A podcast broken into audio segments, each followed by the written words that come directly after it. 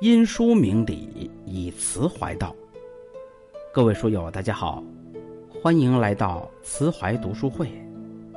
我是主播陈卓，在皖东南敬亭山下，水阳江畔向您问好。一起来分享杜兰君的文章。你的脸，就是你的风水。人们常说，想知道一个瓜的好坏苦甜，要看它的形状和色泽；想知道一匹马的力气大小，是良计还是弩台，要看它的神态与气息。人也是如此。听过一段话：性格写在唇边，幸福露在眼角。站姿看出才华气度，步态可见自我认知，表情里有近来心境，眉宇间是过往岁月。脸虽小，意涵大，你的脸往往能决定你的风水。爱笑的人，运气都不会太差。去过一家早餐店。大家都管老板叫李叔，这家店的生意一直不错，每次路过时总能看到店里排着长队，而旁边的早餐店却冷冷清清。细问其他客人才知道原因，原来李叔家的早餐除了品质好之外，服务态度更受大家欢迎。顾客来买早餐，他总是笑脸相迎，和和气气地向顾客问好。还会默默地记下熟客的喜好，和顾客打成一片。卖早餐需要早起贪黑，一天下来，人的精神往往疲惫不堪，还能保持张笑脸，实属难得。对比旁边的早餐店，店员总爱板着个脸，好像别人欠了他的钱，谁看了也不愿意走进去。高下立判。赢在了微笑上面。俗话说：“爱笑的人，运气都不会太差。”如果说眼睛是心灵的窗户，那微笑则是个人形象的名片。一个人如果脸上眉头紧锁、神情严肃，难免给人一种难以靠近的印象；而面容看起来和善温厚，脸上常驻微笑。不仅让自己快乐，也温暖了别人。一张温馨的名片递出之后，别人会感受到那份真心诚意和平易近人。无论是做生意还是为人处事，都更受人们喜欢，人生路自然越走越宽。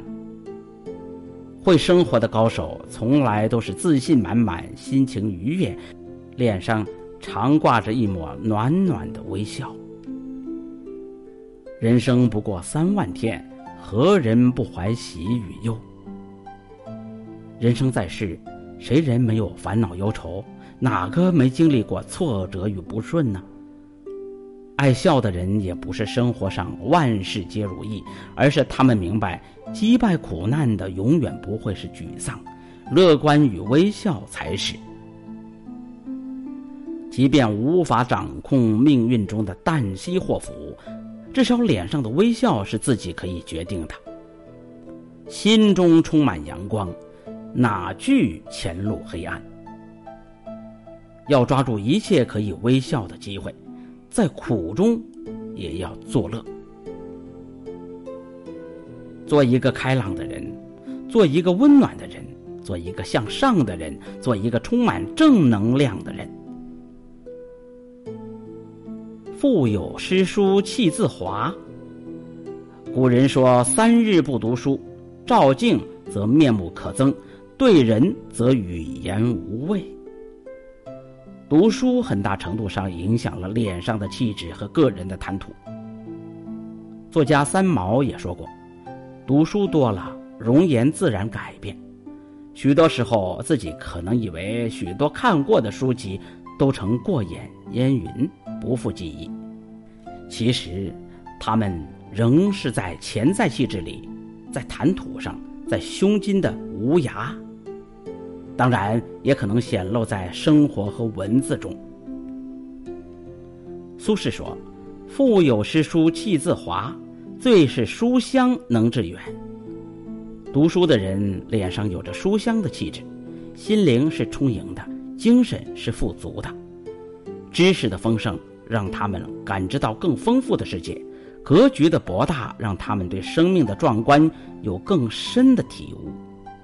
读书能让一个人拥有海纳百川的气度，优雅美丽的风骨。听过一些人高谈阔论，一直不知道读书有什么用。我从来不读书，不照样开跑车吗？这部分人尤爱炫富，腰有十文钱必振衣作响，与人见面必谈自家的车房，唯恐别人不知道自己有钱。梁实秋先生说：“读书不读书，过的是两种人生。”深以为然。爱读书的人，不会只从有没有用这样的功利且肤浅的角度去看待生活。人生的美、为人的善以及诗和远方，都是他们向往的。当炫富者发出读书无用论时，他们不会做无谓的争辩。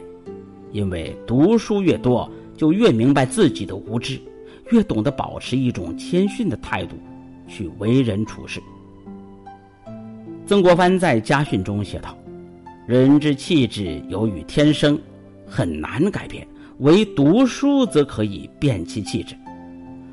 读书不仅能影响容颜气质，也能改变人生的轨迹。”心善而貌美。佛家说，相由心生。一个人的善恶会由内而外的在脸上展现出来。听过一句话：一颗阴暗的心托不起一张灿烂的脸。正直、善良、有爱心的人，往往从内而外散发出一种光芒，有亲和力。与之交往如沐春风，而自私狡猾、爱算计的人，相貌往往不耐看。即使有着姣好容貌，稍多接触，便会发现只是徒有其表，惹人反感。颜值可以美容，但掩盖不了本色；气质可以塑造，但脱离不了本性。心恶，则貌丑。心善，则貌美。有一段话说的很对：若要优美的嘴唇，就要讲亲切的话；若要可爱的眼睛，就要看到别人的好；若要优雅的姿态，走路时要记住，行人不止你一个。容貌是天生的，但精神长相却是后天形成的。生活中总能看到些公众人物穿着光鲜，有着一副姣好的面容，却违法违纪，处处无视于法律规范、社会公德。做人要表里如一，不能金玉其表，败絮其中。徒有其表难成气质，唯有内外兼修才会更美。岁月雕妆容，有书气质佳。修心内自秀，何惧是年华？皮囊再美，也砥砺不过时光。唯有脸上的微笑、书香的气质，加上善良的内心孕育出的精神长相，才会历经岁月的磨洗，而越发蓬勃与丰盈。